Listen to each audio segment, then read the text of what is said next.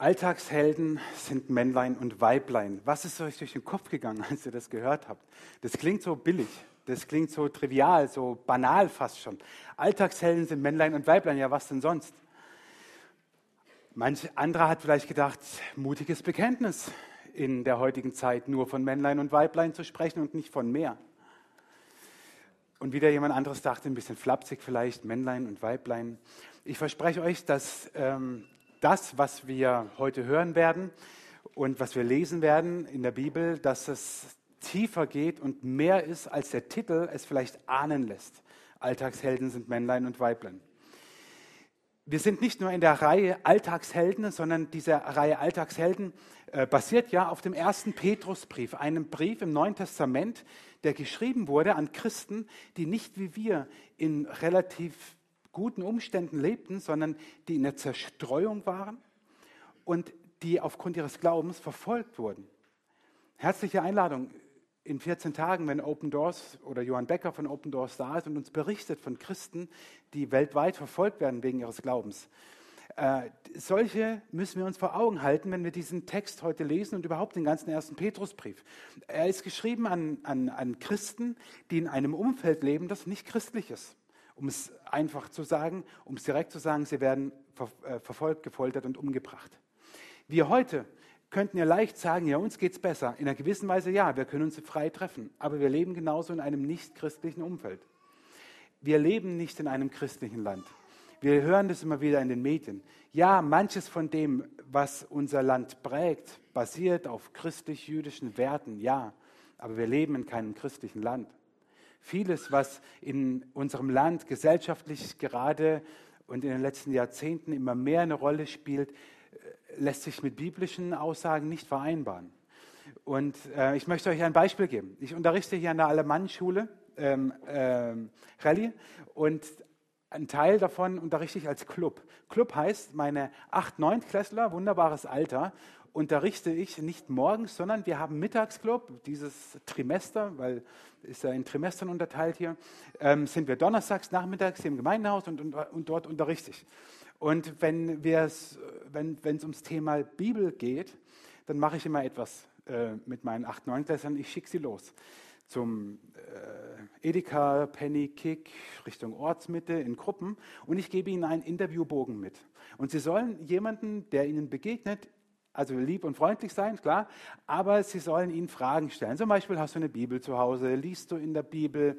Weißt du, wie alt die Bibel ungefähr ist? In wie viele Teile ist die Bibel unterteilt? Kennst du eine Person aus der Bibel? Kennst du vielleicht einen Bibelvers auswendig? Hat die Bibel etwas mit deinem Leben zu tun? Redet Gott durch die Bibel? Das sind so die Fragen, die dort draufstehen. Und ich habe das jetzt schon öfters gemacht. Ich bin nicht mehr überrascht, aber immer noch erschüttert. Die Mehrheit, natürlich ist die Umfrage nicht repräsentativ, schon klar, aber die Mehrheit hat keine Bibel zu Hause. Die Mehrheit, die eine Bibel hat, also die Mehrheit von denen, die noch eine Bibel haben, sozusagen, liest nicht drin. Geschweige denn, dass sie wissen, ähm, was in der Bibel steht oder ob das mit ihrem Leben was zu tun hat oder ob sie eine Person aus der Bibel kennen. Wenn dann aber bei einer Antwort mal rauskommt, ja, ich habe eine Bibel, ich lese auch in der Bibel, ich kenne auch jemanden aus der Bibel, dann denke ich mir, oh, haben die jemanden von euch erwischt? äh, es ist nicht repräsentativ, aber es ist ein Sinnbild dessen, wie unsere Gesellschaft heute, heute ist. Sie ist nicht christlich. Äh, das ist erstmal nicht schlimm, weil es ja umso schöner, weil dann kann Gott noch umso mehr Wunder tun. Ich möchte euch aber das voranstellen, weil den Text, den wir jetzt lesen werden aus dem ersten Petrusbrief, äh, wenn es ums Thema Männlein und Weiblein geht, der ist nicht gesellschaftskonform. Äh, und ich lade euch ein, ihn mitzulesen, äh, vorne an der Leinwand oder in eurer Bibel, in der Bibel-App, wie auch immer. 1. Petrus 3, Vers 1 bis 7. Desgleichen sollt ihr Frauen euch euren Männern unterordnen, damit auch die, die nicht an das Wort glauben, durch das Leben ihrer Frauen ohne Worte gewonnen werden wenn sie sehen, wie ihr in Reinheit und Gottesfurcht lebt. Euer Schmuck soll nicht äußerlich sein wie Haarflechten, goldene Ketten oder prächtige Kleider, sondern der verborgene Mensch des Herzens im unvergänglichen Schmuck des sanften und stillen Geistes. Das ist köstlich vor Gott. Denn so haben sich vor Zeiten auch die heiligen Frauen geschmückt, die ihre Hoffnung auf Gott setzten und sich ihren Männern unterordneten. wie Sarah Abraham gehorsam war und ihn Herr nannte. Deren Töchter seid ihr geworden, wenn ihr recht tut und euch dadurch nichts, durch nichts beirren lässt, lasst. Desgleichen ihr Männer, wohnt vernünftig mit ihnen zusammen und gebt dem weiblichen Geschlecht als dem Schwächeren seine Ehre. Denn auch die Frauen sind Miterben der Gnade des Lebens und euer gemeinsames Gebet soll nicht behindert werden. Ich lade euch ein, den Text einfach mal so in einer Diskussion so mit, der, mit Nachbarn oder irgendwo einfach mal vorzulesen. Guck mal, was die Bibel über Mann und Frau sagt. Ich bin froh, dass ihr jetzt noch nichts geworfen habt oder so. Ich möchte diesen Text nochmal mit euch lesen. Und ihr werdet irgendwo hängen geblieben sein. Und dem sollt ihr nochmal nachspüren können, nochmal noch mal nachgehen. Okay, ich möchte nochmal den Text mit euch lesen. Desgleichen sollt ihr Frauen euch euren Männern unterordnen, damit auch die, die nicht an das Wort glauben, durch das Leben ihrer Frauen ohne Worte gewonnen werden, wenn sie sehen, wie ihr in Reinheit und Gottesfurcht lebt. Euer Schmuck soll nicht äußerlich sein wie Haarflechten, goldene Ketten oder prächtige Kleider, sondern der verborgene Mensch des Herzens im unvergänglichen Schmuck des sanften und stillen Geistes, das ist köstlich vor Gott. Denn so haben sich vor Zeiten auch die heiligen Frauen geschmückt, die ihre Hoffnung auf Gott setzten und sich ihren Männern unterordneten, wie Sarah Abraham gehorsam war und ihn Herr nannte. Deren Töchter seid ihr geworden, wenn ihr Recht tut und euch durch nichts beirren lasst. Desgleichen, ihr Männer, wohnt vernünftig mit ihnen zusammen und gebt dem weiblichen Geschlecht als dem Schwächeren seine Ehre, denn auch die Frauen sind Miterben der Gnade des Lebens und euer gemeinsames Gebet soll nicht behindert werden. Ich weiß nicht, ob es das jetzt besser gemacht hat für euch, aber dieser Text, der ist schon krass. Und ähm, ich möchte diesen Text gleich auf drei Ebenen mit euch anschauen, auf drei Alltagshelden-Ebenen, unter drei Alltagsaspekten. Der erste Aspekt wird sein, dass es um Mann und Frau in der Ehe geht dann um Mann und Frau ganz allgemein als Geschlechter und im dritten will ich diesen Text mit euch anschauen, was er uns sagen kann im Blick auf die Gender-Diskussion, die ja seit vielen Jahren und in jüngster Zeit immer mehr in unsere Gesellschaft prägt, wenn es darum geht, wie verstehen wir Mann sein und Frau sein, wie verstehen wir es, Männlein und Weiblein zu sein. Und ich weiß, dass dieser Text viel Sprengstoff birgt und ich möchte euch deswegen einen Schlüssel an die Hand geben, um diesen Text zu verstehen und um diese drei Ebenen zu verstehen. Und dieser Schlüssel ist ein Sprichwort, das wir im Deutschen kennen. Wahre Schönheit kommt von innen. Manch einer sagt, sage ich schon immer. Wahre Schönheit kommt von innen. Die Hoffnung für alle übersetzt es sogar fast so. Es ist äh, der vierte Vers, genau die Mitte dieses Abschnittes. Der heißt, der verborgene Mensch des Herzens im unvergänglichen Schmuck des sanften und stillen Geistes, das ist köstlich vor Gott. Der verborgene Mensch des Herzens im unvergänglichen Schmuck des sanften und stillen Geistes, das ist köstlich vor Gott. Es geht um unser Inneres. Wenn wir diese drei Ebenen gleich anschauen und uns fragen, Mann, Frau, Ehe, Geschlechter, Gender, was hat das alles zu bedeuten, dann möchte ich, dass ihr das euch immer wieder jetzt vor Augen ruft. Es geht um euer Inneres, es geht um euer Innerstes, es geht nicht um das Äußere. Es geht um das Innere. Der Mensch sieht, was vor Augen ist, aber Gott sieht das Herz an. Das steht schon im Alten Testament. Als König David ausgewählt wird, werden seine Brüder, die viel stärker sind, angeschaut. Aber Samuel sagt immer, nein, nein, der ist es nicht. Gott sieht nämlich ins Herz. Und ich bitte euch, prüft euch selber, seid ehrlich zu euch selber. Was, sagen, was sagt dieser Text, diese drei Aspekte? Was bedeuten die für euch als Mann, als Frau? Was bedeuten die für euch als Ehemann, Ehefrau in, in der Diskussion, in eurem Verständnis von, von, von den Geschlechtern? Und prüft euch selber. Es geht um euer Innerstes, nicht um das Äußere. Wenn wir schon bei dem Thema sind, nur als Beispiel, manch Mann äh, führt sich auf wie der größte Macho und Chauvi. Könnte es sein, dass es daran liegt, dass er in seinem Leben nie gelernt hat, was es heißt, Mann zu sein? Dass er nie einen Vater hatte? Oder vielleicht fünf? Und dass er nie wusste, was es bedeutet. Was heißt es, wenn Gott mich als Mann geschaffen hat? Wie lebe ich das? Vor mir, vor Gott, vor Frauen verantwort, vor verantwortungsbewusst. Und weil er das nicht weiß, gibt er nach außen hin vor, die coolste Sau im Wutachtal zu sein. Wir sehen oft das Äußere, aber Gott sieht das Herz. Und deswegen geht es um den inneren Menschen. Und wahre Schönheit kommt von innen. Und das Erste ist eben Mann und Frau in der Ehe. Und ich möchte diesen siebten Vers wie so eine Klammer, wenn wir die lesen, mal nehmen. Desgleichen sollt ihr Frauen euch euren Männern unterordnen. Desgleichen ihr Männer, wohnt vernünftig mit ihnen zusammen und gebt dem weiblichen Geschlecht als dem Schwächeren seine Ehre. Desgleichen sollt ihr Frauen euch euren Männern unterordnen. Desgleichen ihr Männer, wohnt vernünftig mit ihnen zusammen und gebt dem weiblichen Geschlecht als dem Schwächeren seine Ehre. Jetzt bist du vielleicht nicht verheiratet, ja, oder du bist es noch nicht. Dann kannst du besonders gut zuhören. Aber auch wenn du verheiratet bist, hör zu. Manche Ehe trifft einen ja auch unverhofft. Also wer weiß, wenn du als Single hier bist oder geschieden, verwitwet, wer weiß, was Gott mit dir vorhat. Schalt nicht ab, nur weil du äh, sagst, ich bin nicht verheiratet. Im schlimmsten Fall nimm es einfach, um einen Spiegel zu haben für diejenigen, die du schon immer mal prüfen wolltest, wie die ihre Ehe leben. Beide Aussagen sind zutiefst provokant. Und dazu müssen wir die damalige Zeit ein bisschen besser verstehen und nochmal die Erinnerung, dass Petrus diesen Brief an Christen schreibt, die in einem komplett antichristlichen Umfeld leben und verfolgt werden. In der damaligen Zeit, in der Antike, durfte der Mann mit seiner Frau bis auf zwei Dinge alles machen. Er durfte sie nicht schlagen und er durfte mit keiner Frau, die in der Oberschicht angesiedelt war, Sex haben, ins Bett steigen. Das war schon alles. Ansonsten durfte der Mann mit seiner Frau machen, wie, was er wollte.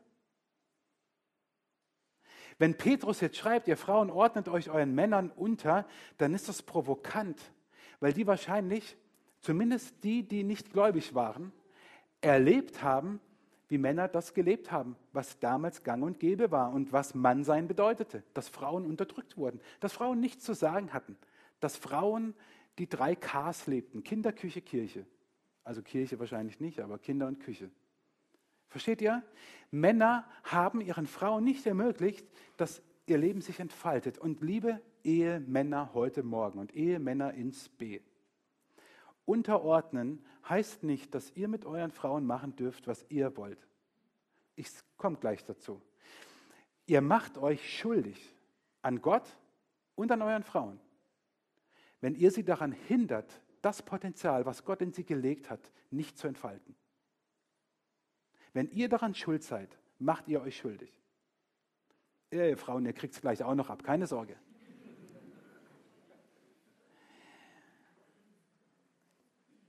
Diese äh, Wendung, ihr Frauen ordnet euch euren Männern unter, die hat kirchengeschichtlich, wirkungsgeschichtlich so viel Unheil und Schaden angerichtet.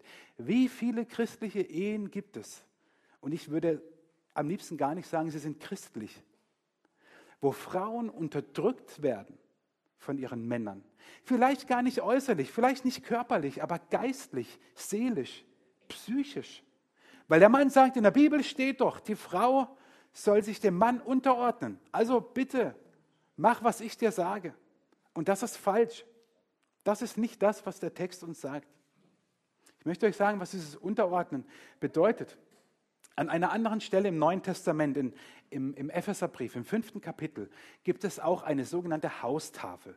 So nennt man diesen Abschnitt und auch andere Abschnitte im Neuen Testament, in denen beschrieben wird, wie sich eine Gruppe oder einzelne Personen gegenüber anderen verhalten sollen. Also wie sollen sich Frauen gegenüber Männern verhalten, wie sollen sich Christen gegenüber der Gesellschaft verhalten, wie verhalten sich Sklaven gegenüber Herren, damals gab es Sklaven, wie verhalten sich Christen gegenüber der Obrigkeit. Äh, und das wird in sogenannten Haustafeln, nennt man diese Texte, zusammengefasst. Und die wahrscheinlich bekannteste und auch tiefste, auch im Blick auf das Verständnis von Mann und Frau, steht in Epheser 5. Und die beginnt mit etwas ganz Entscheidendem. Die beginnt damit, dass Paulus, nicht Petrus, sondern Paulus in Epheser 5 schreibt, lasst euch vom Geist erfüllen. Streng genommen muss man übersetzen, lasst euch immer wieder vom Geist Gottes erfüllen. Das stellt er vor diese Haustafel voran. Lasst euch immer wieder, so die Zeitform im Griechischen, lasst euch immer wieder vom Geist Gottes erfüllen. Liebe Männer, liebe Ehemänner, wo lasst ihr euch vom Geist Gottes erfüllen, damit euch, damit eure Frau sich unterordnen kann? Wo tut ihr das? Wenn ihr das nicht tut, macht ihr was falsch.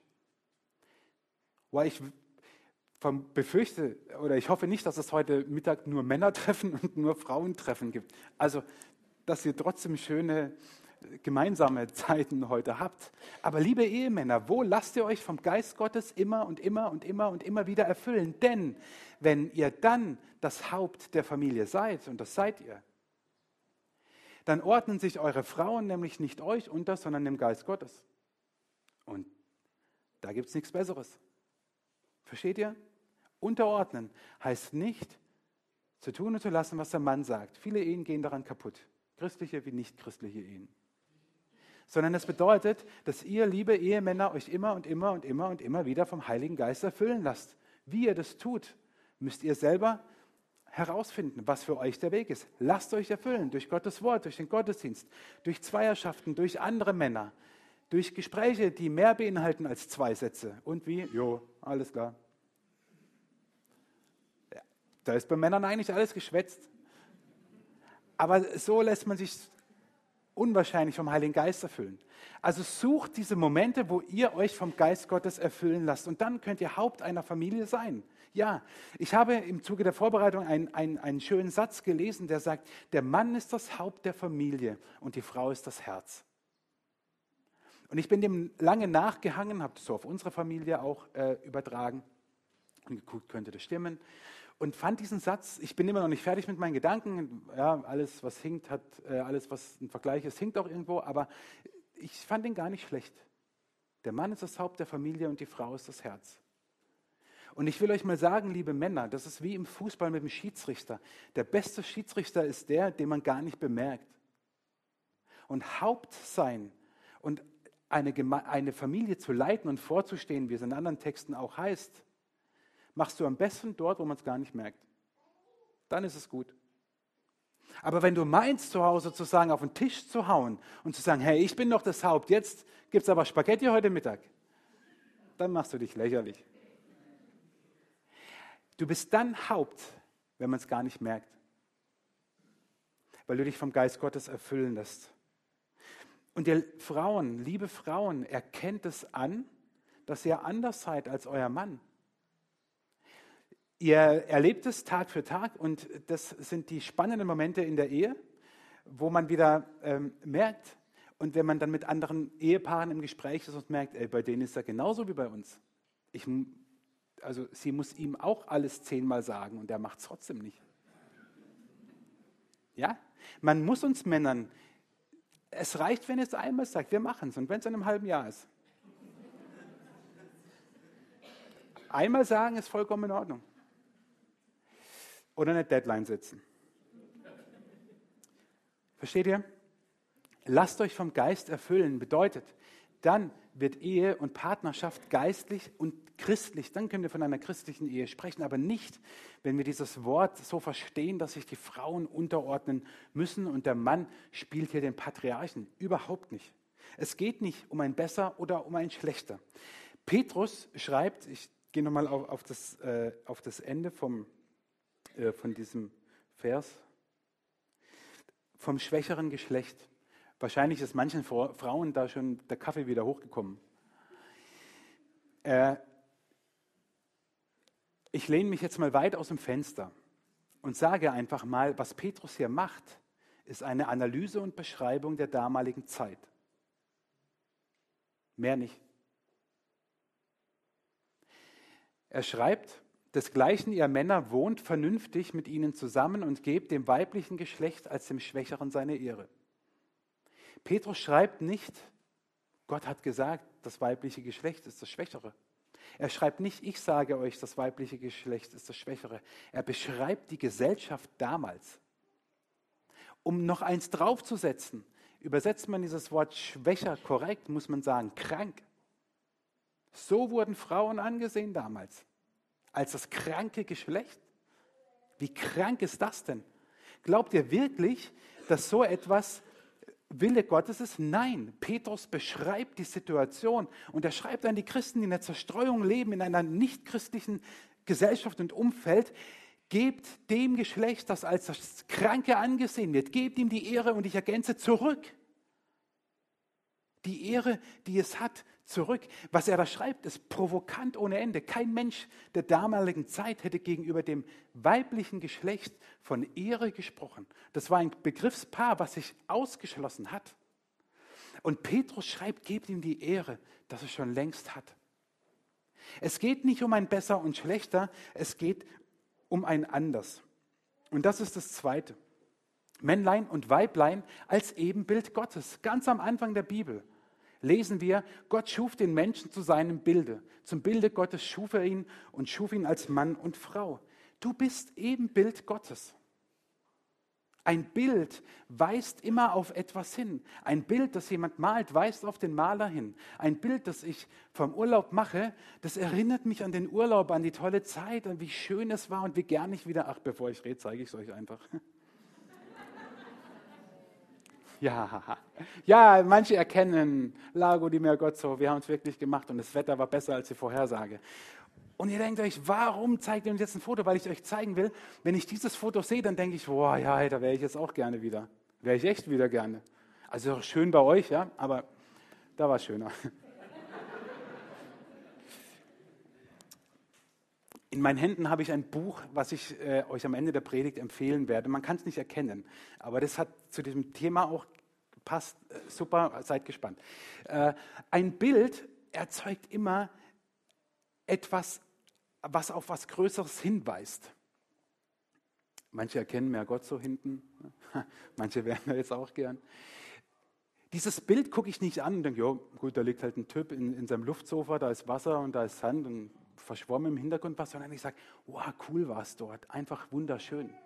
Und so ist es mit dir. Du bist als Ebenbild Gottes geschaffen und an dir sollen andere Menschen Gott erkennen. Ist das nicht krass? An dir sollen andere Menschen Gott erkennen. Okay, eure Begeisterung, die hält sich noch ein bisschen in Grenzen. Vielleicht wird es besser, wenn ich euch ein paar Verse aus Psalm 8 vorlese.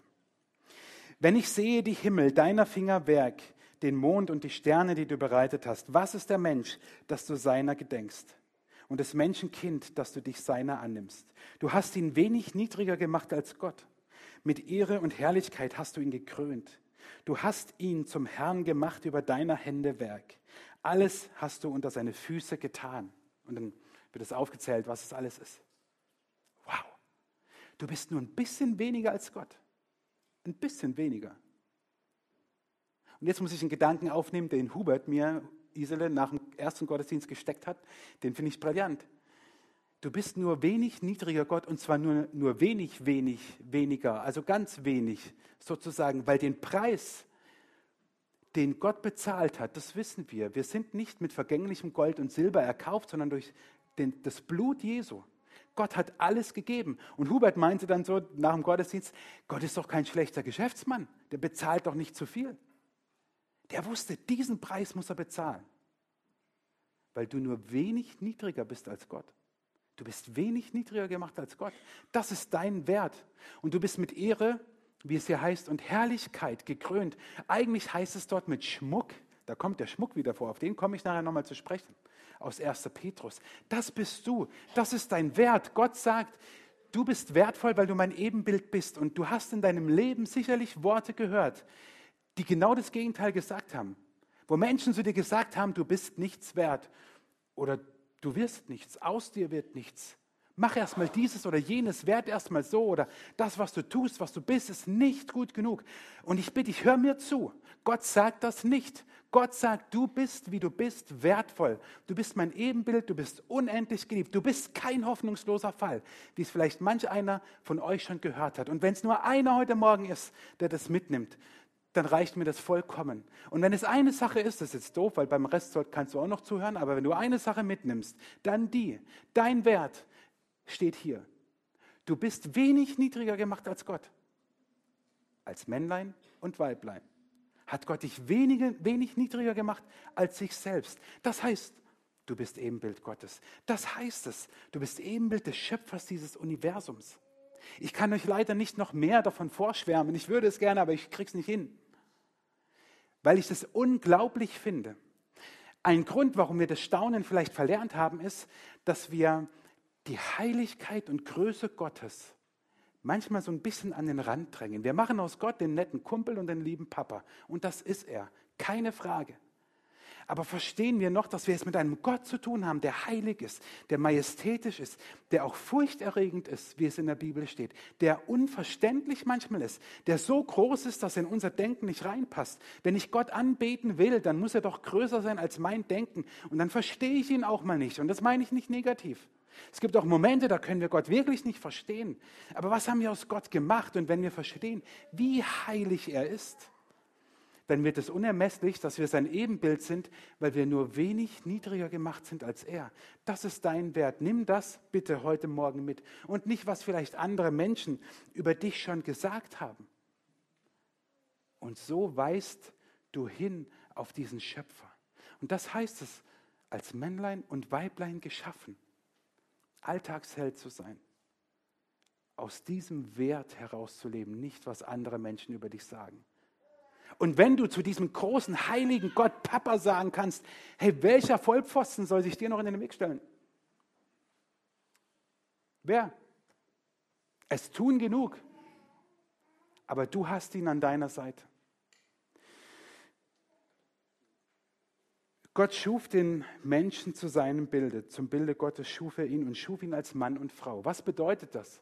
Als letztes, drittes, in dieser großen Frage der Gender-Diskussion und der Frage nach den Geschlechtern heute in unserer Gesellschaft.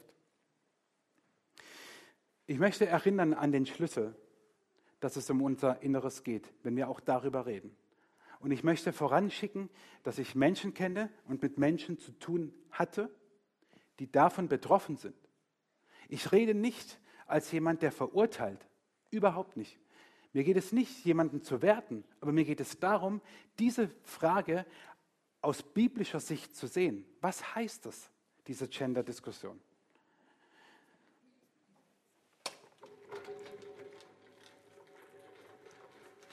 In der Gender-Diskussion, und jetzt versuche ich einen großen Sachverhalt euch in wenigen Minuten zu erklären, aber ich will euch nicht langweilen wird unterschieden zwischen Sex, und damit ist nicht der Akt gemeint, sondern das Geschlecht, zwischen Sex und Gender. Und Sex meint aus dem Englischen das biologische Geschlecht. Also das, was wir, ich sage es wie es ist, wenn wir alle nackt dastehen würden, sagen würden Mann oder Frau. Ja, also gut, ein bisschen netter ausgedrückt, primäre und sekundäre Geschlechtsorgane, meine Güte. Versteht ihr? Das ist Sex, das ist das biologische Geschlecht, wo wir rein an diesen körperlichen Merkmalen äh, feststellen, wollte ich schon sagen, beschreiben, ob das Mann oder Frau ist. Das ist, oh, man sollte nicht reden und schreiben. Ich bin ein Mann. War geplant so, also um euch das zu zeigen, weil Männer können ja bekanntlich nicht zwei Sachen gleichzeitig. Das ist das biologische Geschlecht. Gender ist das soziale Geschlecht. Das heißt, wie ich mich verhalte. Was ist meine Mimik? Was ist meine Gestik? Was ist meine Haltung zu verschiedenen Dingen? Mein Umgang mit Menschen und Situationen. Wie leite ich? Wie agiere ich? Wer bin ich? In der Gesellschaft, in der Kultur. Das ist das soziale Geschlecht, das man Gender bezeichnet.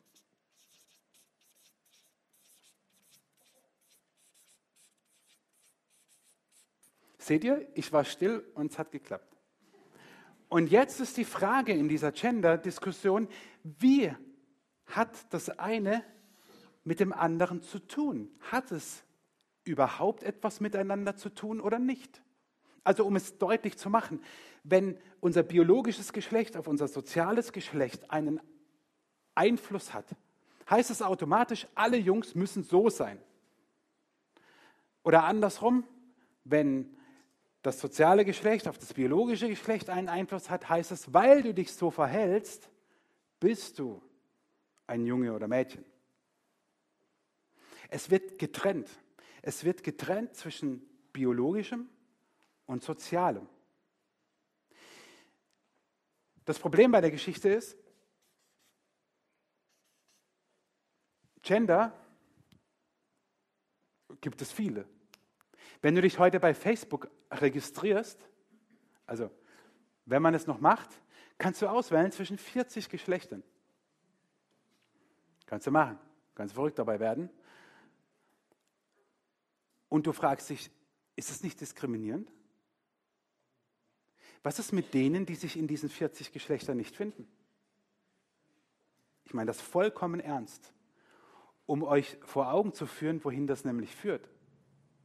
Wer setzt den Maßstab, wie viele Geschlechter es gibt? Ich habe im Zuge der Vorbereitung einige Aufsätze gelesen, darüber auch. Und äh, manche reden von hunderten Geschlechtern, manche von tausenden Geschlechtern.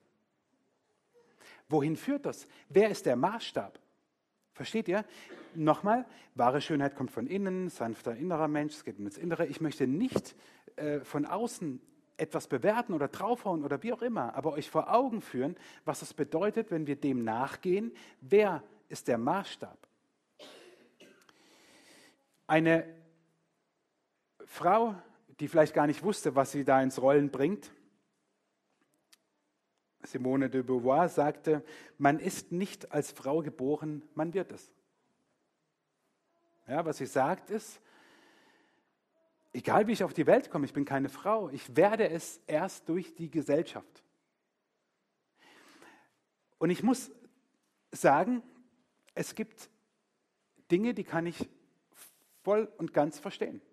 Aus einem schlechten Rollenverständnis der damaligen Zeit heraus kam ein Reflex, sich dagegen zu wehren. Und den kann ich gut verstehen. Dass aus einem falschen Männerbild, was damals gelebt wurde, Frauen sagen, das tue ich mir nicht weiter an, verstehe ich voll und ganz. Zu was das führt, ist aber nochmal eine ganz andere Geschichte.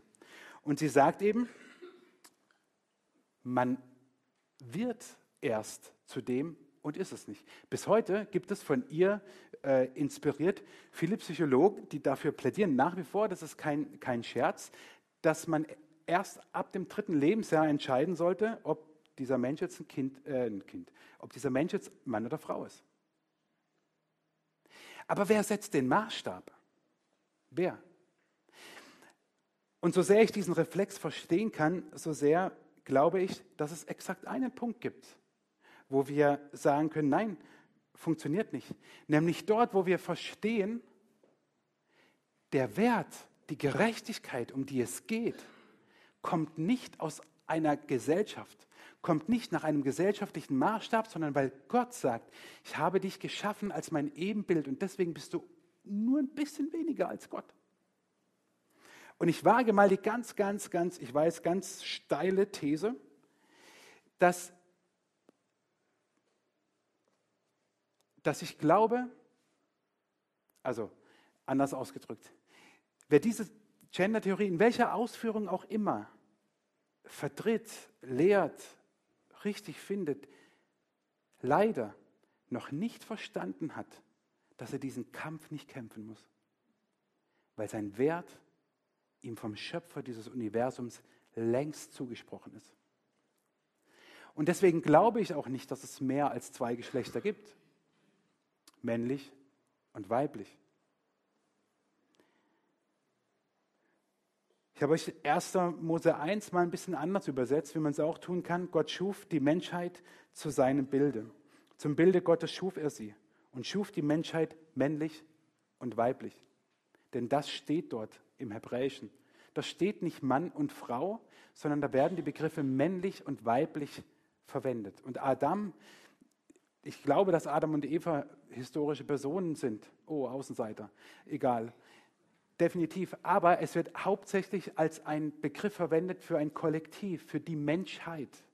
Deswegen müsste man korrekt eben sagen, Gott schuf die Menschheit männlich und weiblich. Punkt. Gott schuf die Menschheit männlich und weiblich. Punkt. Und wisst ihr was?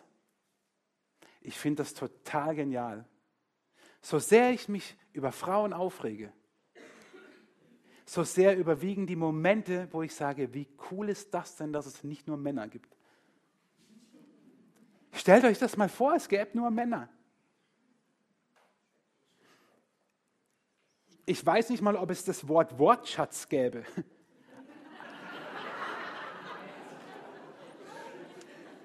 Also, weil wenn man nicht mehr als vier, fünf Wörter braucht, kann man schlecht von einem Wortschatz reden. Also, versteht ihr?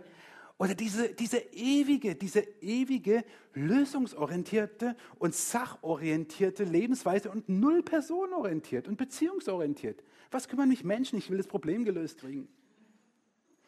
In unserer Ehe mussten Damaris und ich lange verstehen, also ich musste es verstehen, dass wenn sie mir ähm, etwas, also wenn sie mit irgendwas nicht klarkommt oder sie verstört oder sie unter etwas leidet oder sowas Alltägliches, nichts Großes, sowas Alltägliches, sie will es mir einfach sagen, sie will keine Lösung von mir. Und ich dachte anfangs, behalt's doch für dich, wenn du keine Lösung willst. Und sich dann zu finden und zu sagen, okay, du willst keine Lösung, ich höre dir einfach zu. Ist bis heute nicht immer einfach. Weil mein Reflex ist, ja zu sagen, ja, mach doch, ja, Mann, ist mir doch egal. Ja, stimmt. Versteht ihr? Das ist doch das Schöne. Das ist doch schön, dass Gott uns männlich und weiblich geschaffen hat. Hey, und Leute, regt euch übereinander auf. Das könnt ihr machen. Das mache ich auch. Das ist okay. Aber genießt die Schönheit der Verschiedenartigkeit. Genießt es, dass es Männer und dass es Frauen gibt und dass sie sich ergänzen und und damit komme ich zum Schluss. Gott schuf die Menschheit männlich und weiblich zu seinem Ebenbild. Das bedeutet, vollständig wird sein Ebenbild nur in beidem. Männlich und weiblich. Weiblich und männlich. Nur dann ist es vollständig. Nur dann ist es Ebenbild. Nur dann und nicht, wenn eins fehlt oder wenn eines wichtiger wäre als das andere. Das ist die Faszination. Und wir müssten jetzt eigentlich eine komplette Predigtreihe anschließen, machen wir aber nicht, weil eine andere schon geplant ist, über was heißt es, Mann zu sein und Frau zu sein in unserer Gesellschaft heute. Das ist doch jetzt, wäre jetzt eigentlich genau die Frage und darauf kann ich jetzt leider nicht eingehen, weil euer Mittagessen wartet ja auf euch. Euer gemeinsames hoffentlich. Aber was heißt es, Mann zu sein und Frau zu sein in unserer Gesellschaft? Und da komme ich zum Schluss nochmal auf das Beispiel vom Anfang mit dem Macho. Ich glaube, weil viele, und das muss jetzt nicht ein Macho sein, das kann auch Frau sein oder ein Mann, der ein anderes Problem hat, was auch immer. Ich glaube, dass viel, was wir männlich, weiblich nicht so richtig leben, daher kommt, dass wir es nie erfahren haben. Mir graut es davor, äh, wie junge Männer, Jugendliche in der nächsten Zeit, in den nächsten Jahren, Jahrzehnten noch weiter wachsen werden, wo sie wenig wirkliche Vaterfiguren haben. Da bin ich gespannt, was das bedeutet. Auch für die Verkündigung und die Theologie, wenn wir Gott als Vater darstellen.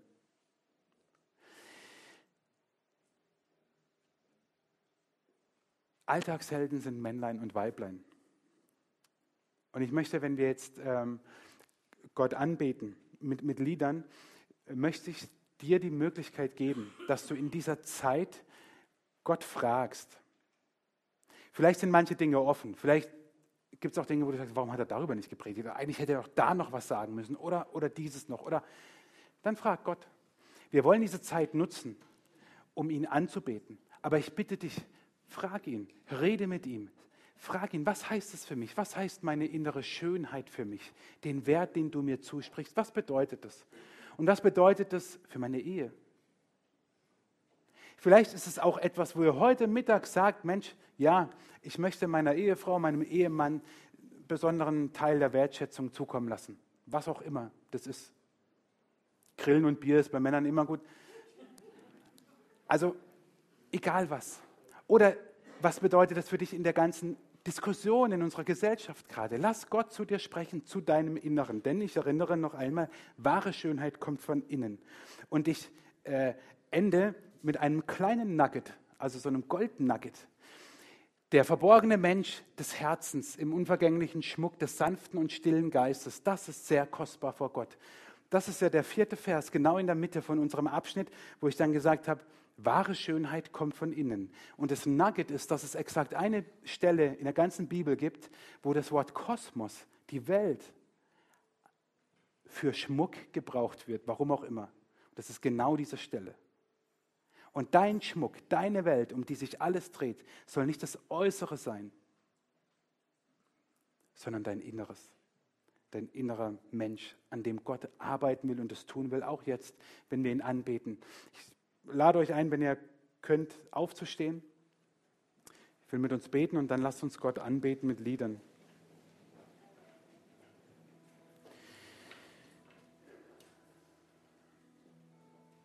Gott, du bist wunderbar und heilig, du bist groß, für uns unfassbar.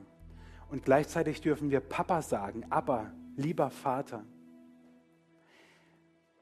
Und du hast uns wenig niedriger gemacht als dich selbst. Du hast uns als dein Ebenbild geschaffen. Unser Wert hängt nicht von Menschen ab, von dem, was über uns gesagt wird, was die Gesellschaft sagt, sondern du gibst ihn uns, du schenkst ihn uns. Und es ist wunderbar.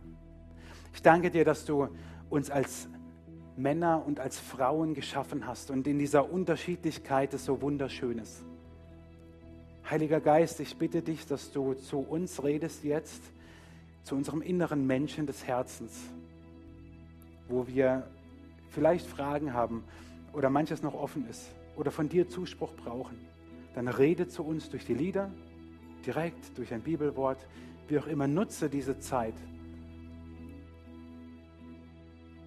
Und wir danken dir, dass wir das dir sagen können, dass wir so mit dir reden als einem lebendigen Gott.